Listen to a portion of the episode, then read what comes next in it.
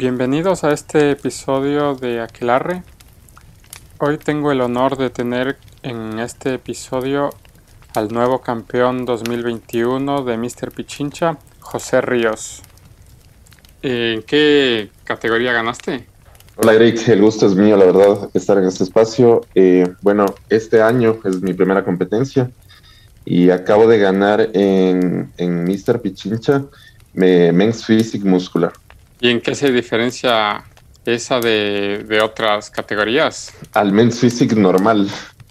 Eh, básicamente es, una categoría eh, que sales en pantaloneta, no muestras las piernas, eh, no es fácil, necesitas una buena condición, tener un cuerpo en B, necesitas ser grande de arriba y corto de abajo, entonces eh, depende mucho de la genética, de la estructura ósea para, para lograr llegar a esta categoría.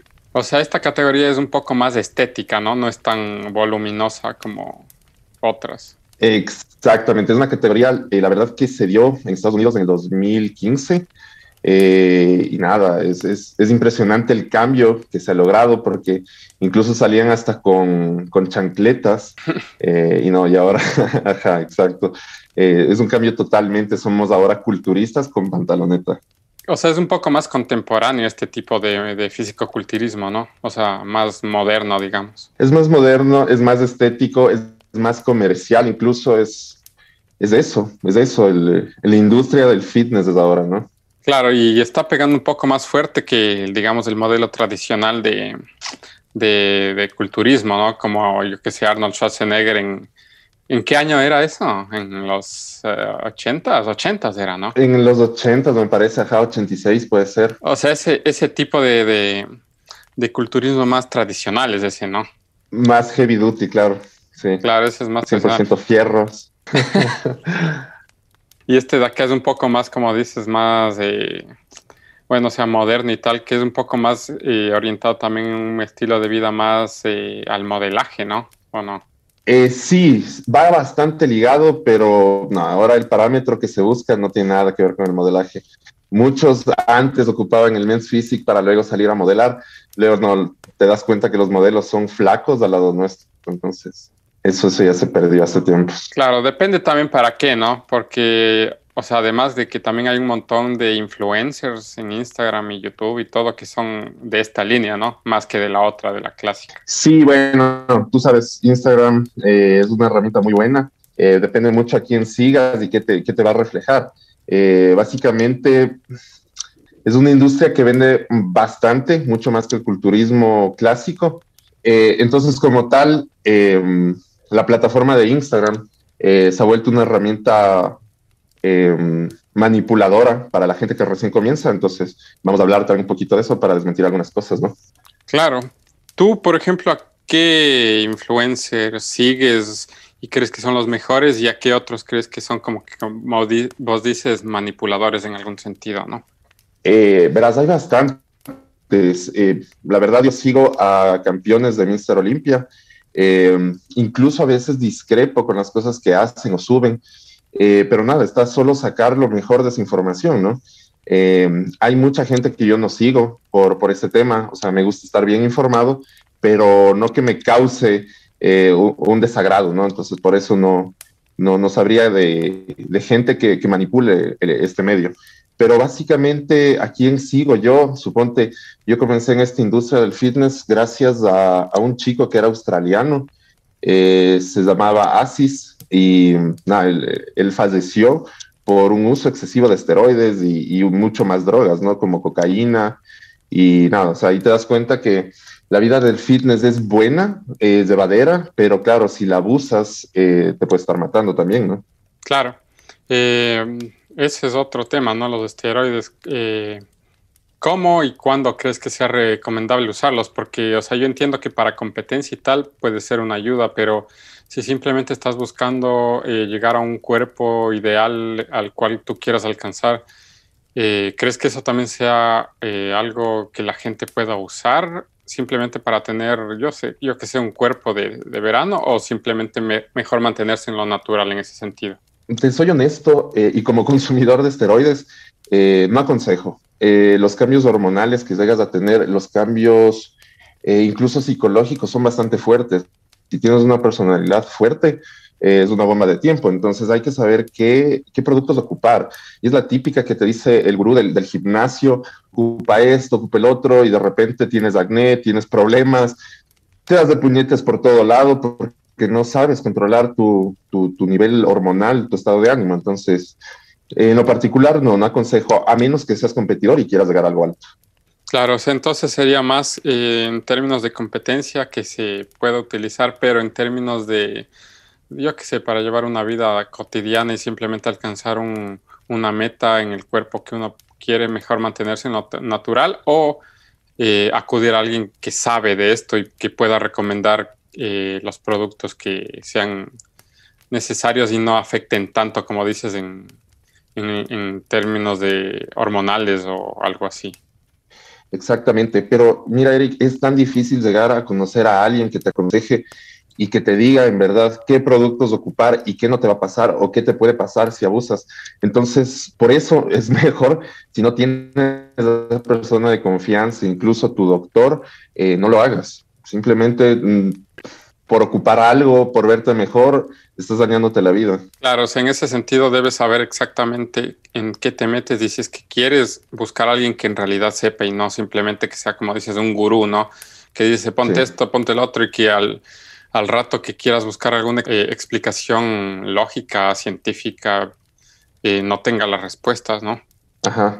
No, no hay nada mejor que un doctor que te asesore eh, de verdad, yo he seguido varios cursos de farmacología, nutrición, pero ni así no me da eh, la palabra ni tampoco mi profesionalidad como para decir ahorita ocupen esto, ocupen el otro, no. O sea, cada persona es un individuo, cada persona es un mundo y para cada persona es especializado todo esto de farmacología. Claro, eh, hablando de eso, debe haber efectos secundarios si es que eh, implementas mal los fármacos, ¿no? Como dices, acné, eh, creo que calvicie también, ¿no? Definitivamente. Entonces, ¿qué otros efectos secundarios pueden generar además del cambio hormonal y todo eso? Mira, esos cambios eh, visuales, por decirlo así, eh, son poco a comparación de los daños internos que también te puedes causar. Eh, puedes llegar, no sé, falla hepática, em, ¿qué más? Cáncer, em, no sé, hay, tantas cosas, Eric, que, que, viene por atrás de los esteroides, que no simplemente es, es lo visual, ¿no? Claro, o sea, tiene bastantes eh, contras.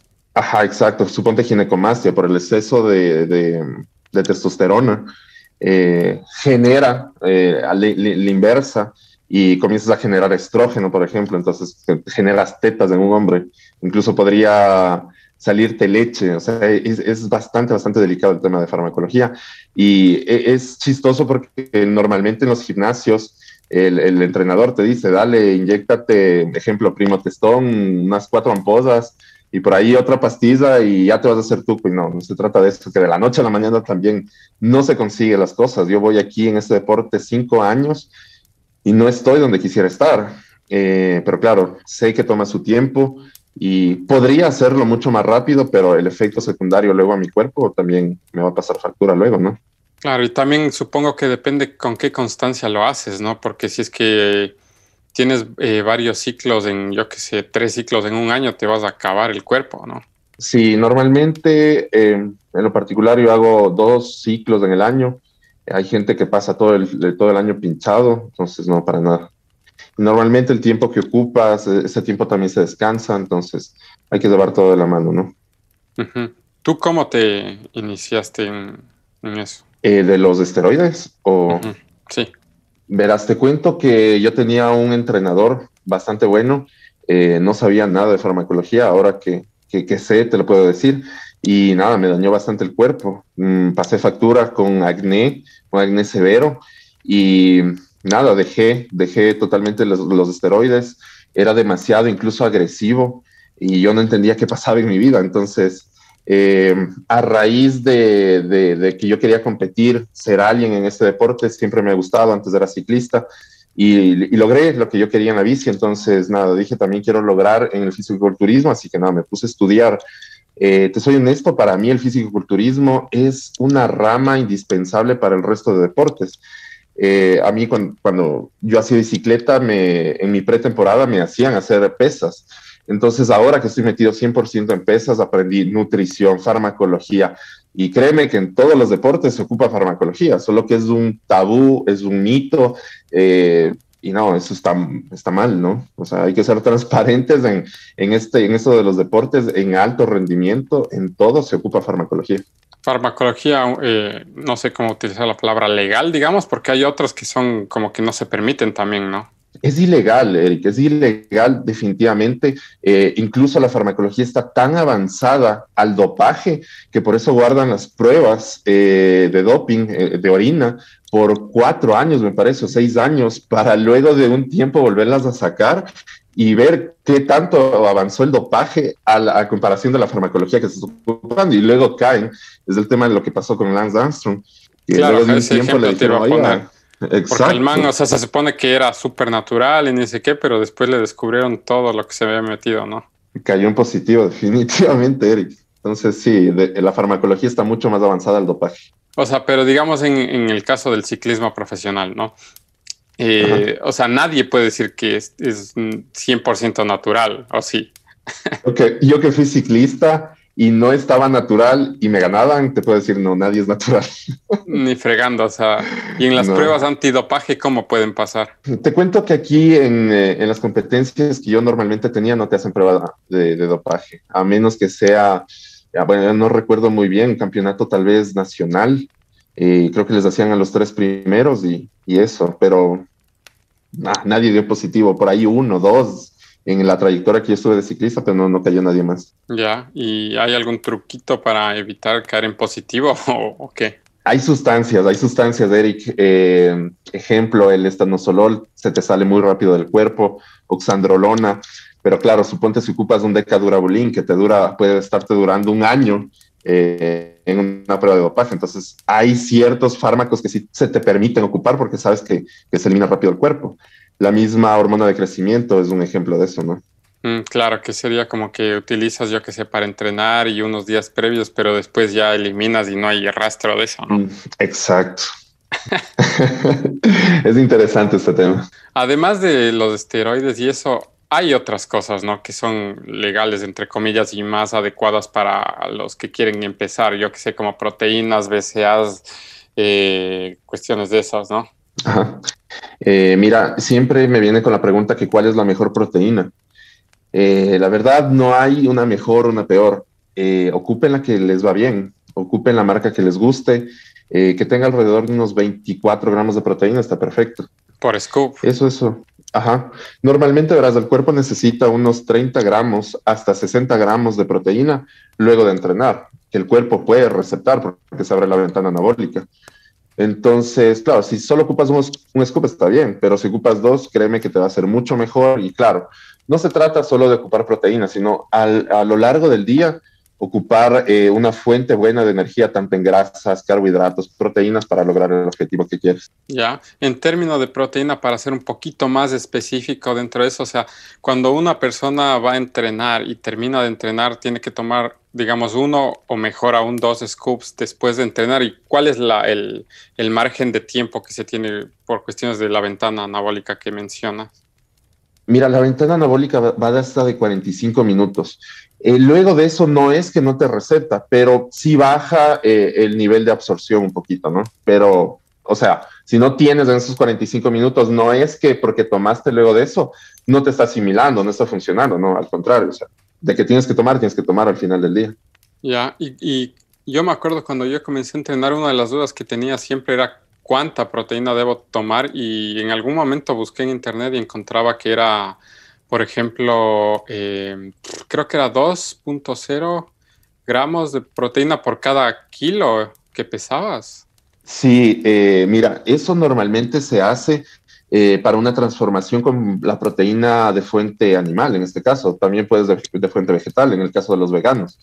Pero sí, va alrededor para un crecimiento muscular de 2.5 hasta unos 4 en etapa de definición que, que tu cuerpo recetaría. No es lo mejor 4 porque puedes tener un daño hepático, pero sí, alrededor de un 2.5 hasta 3.2 por kilo de peso estaría adecuado. Ya, y eso es para aumentar, ¿no? O sea, es puramente, digamos, para iniciarse en el físico-culturismo de una manera más natural, entre comillas. Bueno, no entre comillas, porque la proteína sí es natural, ¿no? Entonces, ¿vos crees que, o sea, incluir todos estos eh, suplementos sí se le puede llamar de forma natural, ¿no? Son eh, ayudas ergogénicas, se les llama. Eh, sí, definitivamente es bastante natural. Em, hay, como te digo, hay tanto tabú en esto de que si tomas proteína engordas o si tomas proteína te estás anabolizando.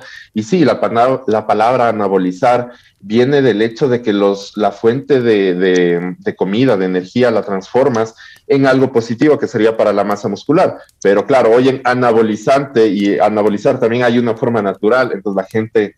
Eh, la gente le ocupa de, de mala manera también esta palabra, entonces eh, está mal, mal vista, la verdad.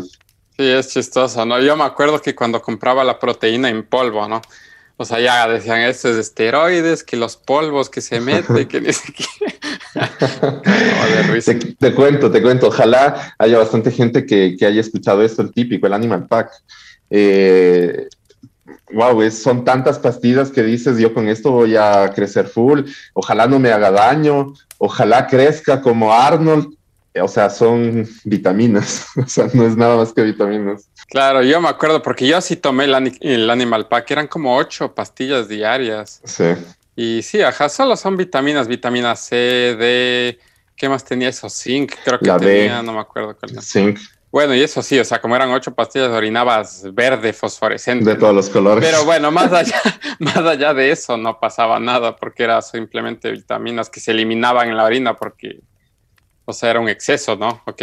No, pero mira, mira, Eric, eh, es chistoso porque yo comencé con esto del físico-culturismo a los 12 años y cuando a mí me recomendaron el Animal Pack, para mí, o sea, no, no podían enterarse mis papás que toman tantas pastillas, ¿no? Entonces, eh, es, bastante chistoso cómo te comienzas en, en, los deportes al menos y más aún en este que se ocupa farmacología. Mira, te puedo decir que yo desde los 15 años ocupo farmacología de mala manera y nada, los chicos que lleguen a escuchar esto, no lo hagan. Y si quieren, en verdad, su cuerpo sí reaccionaría de forma natural bastante bien, coman bien. Y nada, cuando ya tengan unos 18 o 20 años, pues ahí sí piensan ocupar en algo, pero mientras tanto no, no lo hagan. Pero ni siquiera Animal Pack, así nada. No, Animal Pack sí. Cuestión es que Eric, yo desde los 15 años eh, que tengo uso de razón, yo ya ocupaba farmacología, ocupaba primotestón, y andriol, unas pastillas, tomates. Eh, y nada, y me decían, con eso vas a crecer un montón. Crecí un montón, pero también era agresivo y yo no sabía qué me pasaba. Entonces, no lo hagan, no lo hagan. Ya, o sea, vos en el colegio los, salías al recreo y, te ibas a pinchar. era, era bastante chistoso, la verdad. Y claro, y luego apareció que la creatina, y tú sabes, la creatina es un polvito que, que se puede malinterpretar en todo sentido. Claro, la proteína también. Sí. O sea, ya que sea polvo, ya le quedan viendo mal, creyendo, bueno, y la gente que no sabe nada de esto cree que ya es eso eh, esteroide, ¿no? La proteína en polvo, la creatina en polvo, cosas que simplemente son, o sea, primero que nada, si son legales, puedes comprar en la farmacia y no te van a hacer daño, ¿no? A menos que abuses, pero en una manera bastante agresiva. Excesiva. Ajá. Otra cosa, Eric, igual siempre me preguntan si la proteína engorda. A ver, la proteína creo que te aporta una whey, unos 120 calorías del día, a comparación de, no sé, una hamburguesa que te puede estar aportando unas mil. Entonces me dicen, la proteína me va a engordar. Le digo, no, no te va a engordar. Eh, lo que comas a lo largo del día tal vez sí te puede estar engordando. Entonces, igual saques eso de la cabeza, que la proteína no, no engorda. Claro, y también va a depender de, qué proteína, ¿no? Porque también hay los, los, ganadores de masa que son, o sea, que no tienen tanta proteína como una eh, whey, por ejemplo, que es como que tiene más proteína que carbohidratos y menos azúcar y menos cosas de esas, ¿no? Sí, los ganadores, la verdad, para mujeres no lo aconsejo nunca. Para chicos que son demasiado flacos podrían ocupar, eh, a ver, pero hay que tener mucho cuidado porque es tanta grasa, tanta azúcar que te puede generar también acné. Entonces, si tienes tendencia a acné, no lo hagas tampoco porque te va a dar acné. Ya, o sea, y eso es una pregunta que tengo, el consumir azúcar en este tipo de productos, porque la proteína viene incluida con azúcar, ¿no? Eh, si es que ya viene con azúcar la proteína, mejor evitar azúcar durante el día en comidas, digamos, en bebidas o postres o caramelos y cosas así. Verás, eh, con proteínas whey, no, no vienen con azúcar, pero claro, si tienes una un ganador de peso, sí te suele venir con azúcar. Entonces, si estás en una etapa de volumen y estás consumiendo azúcar en una proteína eh, de ganador, ¿por qué no también puedas consumir también azúcar por otro lado? ¿no? No, hay problema en una etapa de volumen. Pero si tu intención es ponerte tan grande, o sea, claro, definitivamente el azúcar no nos sirve de nada. Si quieres subir pegado, si quieres subir estético, no, no, no te serviría el azúcar. Claro, y, eh, o sea, el azúcar, además de, o sea, no sé cómo decir, como el, azúcar natural de, yo que sé, de caña o lo que sea, a comparación del azúcar refinado. No sé cómo, exacto. ¿Cuál sería mejor o da lo mismo? Te cuento, Eric, que incluso me dicen que eh, consumo azúcar morena. Todo el azúcar es azúcar. Todo se transforma en lo mismo cuando está en el cuerpo. No hay nada más sano. Termina siendo un carbohidrato y termina siendo calorías eh, que no se los ocupa de buena manera. Mira, hay, hay una fuente de energía que a mí me gusta ocupar bastante que se llama maltodextrina. Eh, es azúcar, pero es mucho más limpia, eh, te sube el nivel de glucógeno. El glucógeno es eh, la energía, ¿no? Que, que, promueve los músculos, lo que les den a los músculos. Entonces, nada, luego de entrenar, sí consumo yo un tipo de azúcar, porque es azúcar, pero como te digo, es tan pura, es tan sana que no, no se ve perjudicial como un azúcar normal refinado. ¿Cuál es ese azúcar? Maltodextrina.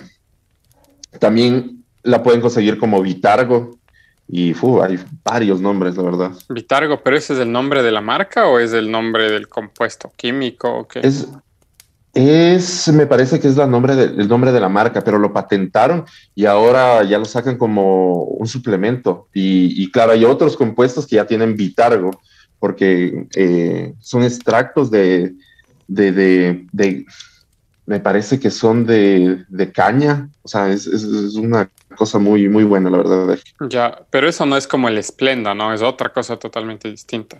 ¿O es más o menos igual?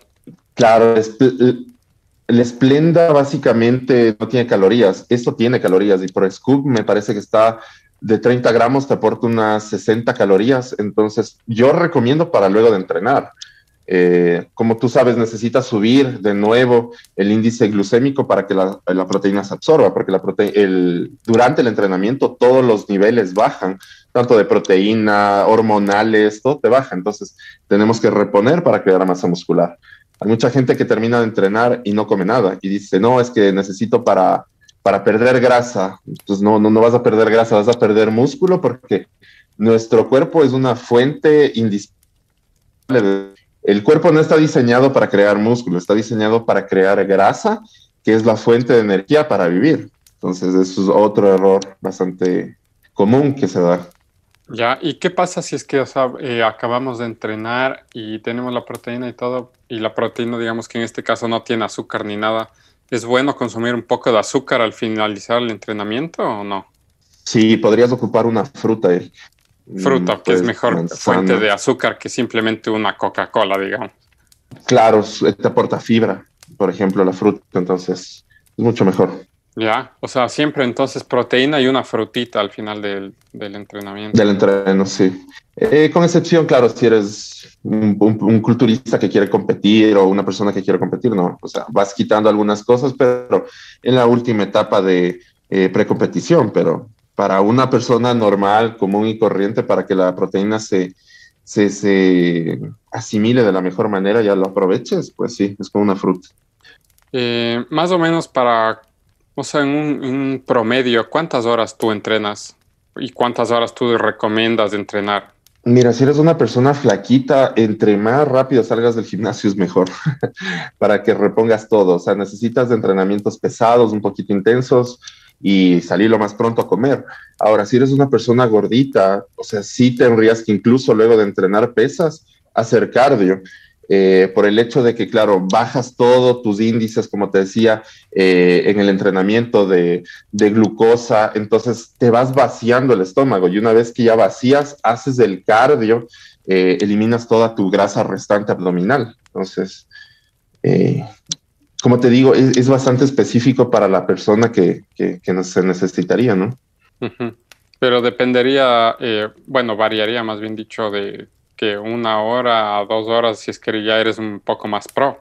Eh, te cuento que no, yo ahorita que no, no soy pro, pero tengo bastante trayectoria, eh, entreno una hora, una hora y cuarto. Como te digo, yo soy una persona, obviamente peso casi 90 kilos, pero mi constitución igual sigue siendo flaca. Entonces, no por eso yo ya cambié mi, mi, biotipo, porque yo sé que si dejo de entrenar o, si, o comienzo a entrenar mucho, me comienzo a flaquear.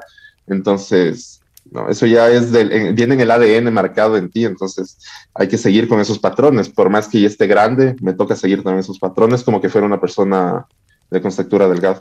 Claro, ¿tú cuánto entrenas entonces? ¿Una hora o menos? Una hora, una hora y cuarto y nada, cuando ya viene etapa de, de, competición, pues claro, hago cardio y ahí meto 45 minutos de cardio. Es un cardio que se llama LIS y es un cardio de baja intensidad. Es un cardio que, eh, a ver, pongo la caminadora en nivel 6, velocidad 6 y comienza solo a caminar, caminar, caminar. Eh, la mejor manera para perder grasa, bueno, depende mucho de la edad, porque tú sabes, cada vez que va subiendo la edad, los latidos van bajando. Entonces, nada, va alrededor de 130 latidos a 140 latidos eh, que tienes que hacer ese cardio para, para lograr bajar la, la grasa o el índice de masa masa visceral en este caso. Ya, de 130 a 140, ¿no? Y eso haces antes de competir, pero... O... Sí, por lo que te digo que yo soy flaquito, me considero flaco. por el lado de la competencia, eh, ¿cómo fue para ti, o sea, esta competencia? ¿Cómo fue tu preparación? ¿Cómo fue la competencia en tarima? Y después, ahorita que ya terminaste, ¿cómo te recuperas de toda la dieta que hiciste y el entrenamiento post competencia? Eh, mira, todo cambia. Eh, eh, a ver, básicamente la última semana comienzas a tomar mucha agua. En mi caso, yo hago de esa manera para deshidratarme, para dar mi molécula tan grande eso por ese lado. Mm, no es bonito competir, es bastante sacrificado. pasas un poco mal, te olvidas las cosas porque quitas nutrientes, quitas la sal, por ejemplo, Eric nada, eh, cuando estuve en Tarima, la verdad sientes eh, a ratos desmayarte, pero eh, nada, es, tan lindo, es un privilegio competir que no todos los da, todo lo, todas las personas lo pueden llegar a hacer. Entonces, feliz, la verdad, porque me preparé en dos días. yo conozco bastante mi cuerpo, entonces dije, voy a intentar. Siempre paso en dieta, siempre paso de vez en cuando haciendo cardio. Entonces, claro, por eso me permito hacer en dos días una preparación, pero créeme que hay otras personas que se demoran un mes entero a lo que yo hice en dos días. Claro, o sea, tú estás como que todo el año eh, entrenando moderadamente, haciendo cardio y tal, para estar en un punto en el cual eh, cuando tengas que competir simplemente intensificar un poco más y conseguir esos resultados. Ajá, exactamente, Eric. Y es chistoso porque bastantes amigos me dicen, oye, ¿cómo lo logras? Eh, aprovechas demasiado tu genética. Y sí, en parte sí, pero claro, también hay un trabajo atrás que ellos no saben y es la constancia. Y después en, eh, el momento de, competir.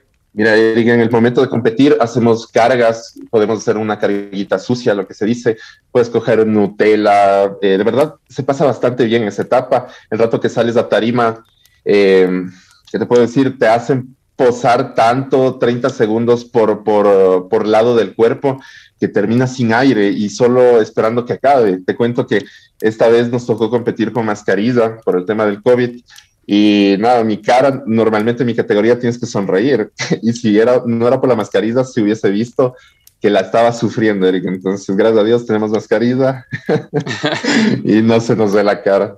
Claro, y, o sea, ¿cómo fue más o menos la competencia hablando del COVID también? Porque eh, creo que el año pasado cancelaron, ¿no? O... Cancelaron todo. Ya, o sea, este año estuvieron un poco más preparados para todo, ¿no? Sí, tú sabes, o sea, todo lo cuestión de deportes eh, mueve dinero, entonces, claro, las federaciones no se pueden dormir, necesitan dinero, entonces por eso creo que también eh, dan la apertura para, para lograr estos eventos. Claro, ¿y cómo se manejaron esta vez? ¿Había público o no? No, no, no, no. Aforo restringido, no, no había acceso a las personas, solo competidores. Y, y nada, o sea, luego incluso llegó el COE y y nos dijeron hagan distanciamiento si no se puede suspender. Es más, supe que en el coliseo de al lado se estaba llevando a cabo una competencia de básquet y sí le suspendieron porque estaban con gente. O sea, no había gente y, o sea, más que los competidores, pero ¿y cómo transmitieron por internet o alguna cosa o simplemente se quedó transmitieron por Facebook. Últimamente ahora todo se maneja así por redes sociales y, les va bastante bien. La gente creo que se siente bastante cómoda y te acostumbras, ¿no? Estamos bastante acostumbrados a esto más de dos años. Claro, bueno, es una alternativa más fácil para todo este tipo de eventos, ¿no? En el que la gente no puede simplemente asistir. Exacto.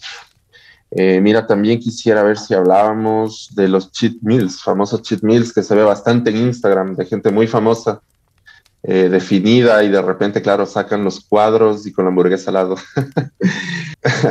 de verdad que eso, es... Eso no sabía, ¿qué es eso? Eh, es la comida trampa. sí, se la, sí se la hace, Eric. Pero claro, tú ves en Instagram eso y dices, no, lo tengo que hacer todos los días. y es gente que se dedica a esto, es gente que manipula un poquito el mercado para que compren suplementación de la marca de esos. Entonces, nada, solo les puedo decir que no crean todo lo que ven en Instagram. Pero ¿y cómo funciona eso? O sea, los manes dicen que comen hamburguesa todos los días y aún así tienen cuadros gracias a esta marca suya que les hace perder grasa o algo. Grasa. Ah, ¿En serio? No, no he visto eso, eso. Ahorita me estás contando, no he visto. Sí, o que sigan su rutina de ejercicios y que coman lo que ustedes quieran y, lo van a conseguir y, y está la hamburguesa al lado de no mientan, por favor. no es así las cosas. O sea, entonces es más, eh, o sea, el engaño de, tener a la gente comiendo o haciendo cualquier otra cosa con tal de que les contraten a ellos como entrenadores o que compren sus suplementos, ¿no? Su marca, exacto. Sí, mira, muchas, muchas veces creemos que las personas que vemos en Instagram pasan todo el año rayadas, eh, rayadas me refiero a definidas, eh, no, no, no, no es, no es verdad eso, Eric. Yo como competidor te digo, yo tengo mi, mi etapa que me pongo gordo, eh, me borro y claro, luego aprovecho para tomar unas fotos y publicar durante todo el año. La gente cree, creen que pasas así. Entonces, son estrategias que se ocupan. Claro, eso es lo, porque, o sea, sí, vos ves a la gente de Instagram y, están eh, definidos todo el año, ¿no? Pero como dices, o sea, creo que es porque toman fotos, yo que sé, un montón de sesiones de fotos durante el verano, no sé. Y después se permiten borrar eso, pero no, o sea, siguen eh, publicando esas fotos que ya tomaron, ¿no? Pero hay otras personas que yo sí he visto que incluso suben videos e historias del momento, pero siguen cortadas y tal vez baja o sube el nivel de, de cuán definidos están, ¿no? Pero la mayor parte de años como que sí pasan súper cortados, o sea, ahí definidos, ¿no? Supongo que, y digamos que lo hacen, ya digamos que lo hacen. Supongo que eso les acaba el cuerpo, ¿no? Eh, de cierta manera, sí. Hay un chico de, creo que tiene 22 años, que está definido todo el año con 4% de grasa, Eric. O sea, esa, esa gente, claro, es una de un millón o, o tal vez más no pasa normalmente eso y claro, y te venden y la gente se desespera por tener siempre ese, ese índice de grasa bajito, entonces tampoco no, no lo hagan, no es sano. Tener eh, un índice de grasa de 4% no vas a rendir académicamente, ni en el trabajo, ni como pareja, ni en la vida diaria. Hay gente, como te digo, privilegiada, muy privilegiada, pero son pocos. Alrededor de, yo creo que un 14% en hombres es algo sano, alrededor de 20% de grasa eh, es sano para una mujer también. Entonces, no moverse tanto en esos rangos también te podría afectar. Suponte un hombre con unos 26 de, índice de grasa está, está mal, o sea, podría tener problemas de diabetes y cosas así. Claro, o sea, estar en ese nivel todo el año para una persona normal, digamos, ¿no? O sea, estás acabando con el cuerpo simplemente por Estás acabando la hormona. Ajá, además, eh, si es que está tomando alguna cosa extra, además estaría peor. Sí, y, mira, la, gente de, del medio del fitness ocupa mucho hormona de crecimiento. Tú sabes, se dedican a eso. En cambio, nosotros creo que sí tenemos vida, entonces no, no, no, nos podemos permitir a eso. además de que creo que la hormona tienes que tenerle un cuidado especial, ¿no? O sea, tiene que estar refrigerada y ni sé qué. Claro, y no es la temperatura incluso a veces de la refri, ¿no? Es una temperatura exacta. Exacta, que no varíe ni nada. Bueno, para finalizar, quisiera que nos cuentes un poco sobre eh, quién ha sido tu mayor inspiración dentro del mundo fitness. Y, o sea, por, o sea, ¿quién te ha inspirado más en, para comenzar en esto y tal, ¿no? Eh, mira, como te decía, un chico australiano, eh, fue chistoso porque yo le veía en YouTube cuando yo recién comencé y decía, qué idiota, que es este, este, este, este individuo. Y claro, luego me enteré que había fallecido y todo se me dio la vuelta. Fue un quién es, quiero saber. Eh, es triste que, claro, que tenga que morir una persona para que te inspire, pero sí, definitivamente hasta el día de hoy, desde que yo comencé, para mí, eh, él ha sido mi inspiración. De ahí salieron eh, como sus pupilos, se creó como una leyenda de él. Y claro, yo ahora sigo a mucha gente que, que, que él, a él le seguían. es igual otro chico de Australia, tiene mi edad, y nada, él es, es, es, algo tan parecido, te transmiten tanta energía, eh, hablan de esteroides libremente, entonces yo considero que una persona que te habla de, de esteroides libremente y, a conciencia son personas que saben, son personas honestas. Entonces, ay, yo creo que hay que en este medio, si le, les interesa el mundo del fitness, del físico-culturismo, sí es bueno rodearse de personas que sepan, porque te puede pasar factura tu entrenador de la esquina por hacerle caso. Sí, también gente que esté, eh, no sé, como que en buena onda con el deporte, ¿no? Porque también sé que, o sea, el, el, la cultura del fitness y la sociedad o los grupos fitness no son como que tan abiertos en temas de esteroides y también no son como tan amigables entre ellos, ¿no? Definitivamente, Eric. Mucha gente no me puede ver del mundo del fitness porque yo hablo transparentemente. Eh, hay gente que se las da de naturales y le salió ginecomastia, entonces son cosas inexplicables, ¿no? sí, no, o sea, es como que es una cosa que yo nunca entendí, pero este tipo de comportamiento como que de envidias y pendejadas que, que pasan en, en grupos fitness y tal, es como que más en Latinoamérica de lo que yo he visto, ¿no? Porque vos ves la comunidad fitness en Estados Unidos, por ejemplo, es súper unida y sí habrá uno que no puede aguantarle al otro, pero no es tanto como yo he visto, al menos en Latinoamérica, es, pero, o sea, todos son así, me cachas, peleados unos con otros, que el gimnasio de acá se odian con los de acá y que puten las competencias y se ven, se dan de quiños. Entonces, o sea, yo he visto eso como que un comportamiento más generalizado en deportes de Latinoamérica y no solo en el culturismo, o sea, en todos los deportes generalmente, ¿no? Sí, definitivamente, Eric, porque mira, yo apenas voy en esto del culturismo cinco años, hay gente que ya va 20 años y claro, siguen teniendo su mismo nivel, creen que la gente nueva no vale y de repente solo te quedan viendo y dicen quién es ese y nada, te das cuenta que estás haciendo bien las cosas. Claro, hay gente como que quiere empezar y, y busca a los pros para que le aconsejen y ayuden. Muchas veces yo he visto que esos pros como que simplemente porque uno es nuevo no le quieren entrenar o le dan de menos y cosas así, ¿no?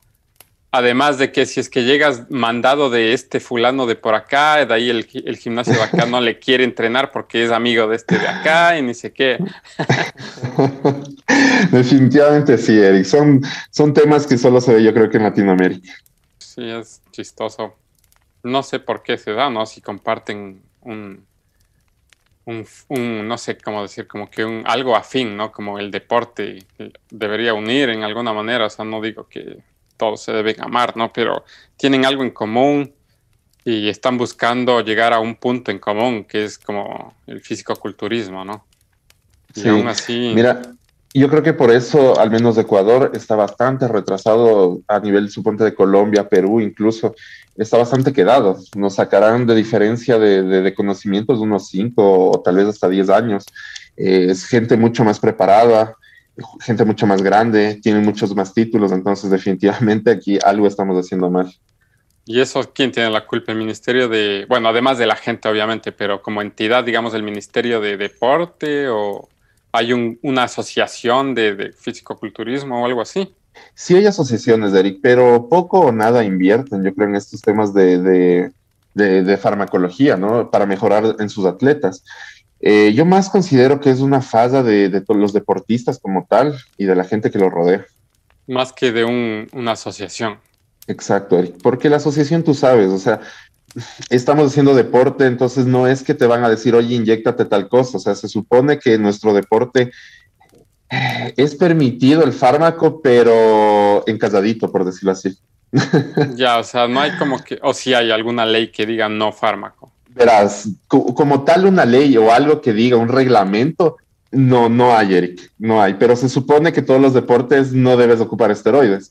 Entonces es un poco con, eh, hipócrita, de cierta manera, eh, decir que una federación te debe apoyar con farmacología mientras el deporte se supone que es lo más sano y que no debes ocupar. Entonces, mm, por ese lado creo que me, me entiendes por dónde va. Una federación no te va a apoyar nunca el uso de farmacología. Claro. Y bueno, también no solo en eso, estaba pensando en otros deportes que los ministerios, digamos, del deporte y tal, siempre tienen como que un favorito que yo creería que en Latinoamérica es el fútbol, ¿no? A donde todos los recursos, donde todo el dinero, la infraestructura va y quedan otros eh, deportes que son menos populares, eh, relegados a la sombra del fútbol. Exacto. Mira, Eric, yo me he dedicado a bastantes deportes eh, a la escalada, a la bici, al bueno, andinismo, pero bueno, tú sabes, el único que creo o de los pocos sería Iván Badejo, de los que me imagino que le dan algún tipo de sueldo. Eh, en, la bici era igual, o sea, si no eres de los mejores o si no eres del mejor, no te dan eh, un sueldo. Entonces, en el físico-culturismo esperar un sueldo, no, solo lo hago de hobby. Claro, o sea, además de que si es que no sé si hay algún, eh, ¿cómo es? Las competencias olímpicas, no hay ningún apoyo ni nada, ¿no? No, no, no, no. Bueno, no sé porque nunca he estado en algo olímpico, pero me imagino que sí, tal vez sí, Eric. Sí, sí, sí puede haber. Pero no tanto como en el fútbol. No tanto como en el fútbol, definitivamente. Claro, hay algún, te dan 10 dólares para que compres, yo que sé, ahí el almuerzo y te votan a las Olimpiadas. Los, los viáticos le dicen, nada, era plata sobrante. Simón, Simón. bueno, gracias por haber estado aquí en este podcast y compartir tus conocimientos. Veamos si es que se puede hacer alguna segunda parte de esto para tocar algún otro tema. Claro, definitivamente. Eh, el gusto es mío, Eric, haber compartido este espacio eh, y nada, contentísimo de, quitar algunos tabús de, de este deporte. Gracias, Eric. Muchas gracias a todos los que nos acompañaron en este episodio de Aquelarre. Eh, no se pierdan todos los capítulos que van a salir al aire cada semana. Además, recuerden que pueden apoyar este podcast dando clic en el link que dejo en la descripción del episodio. Gracias y hasta la próxima semana.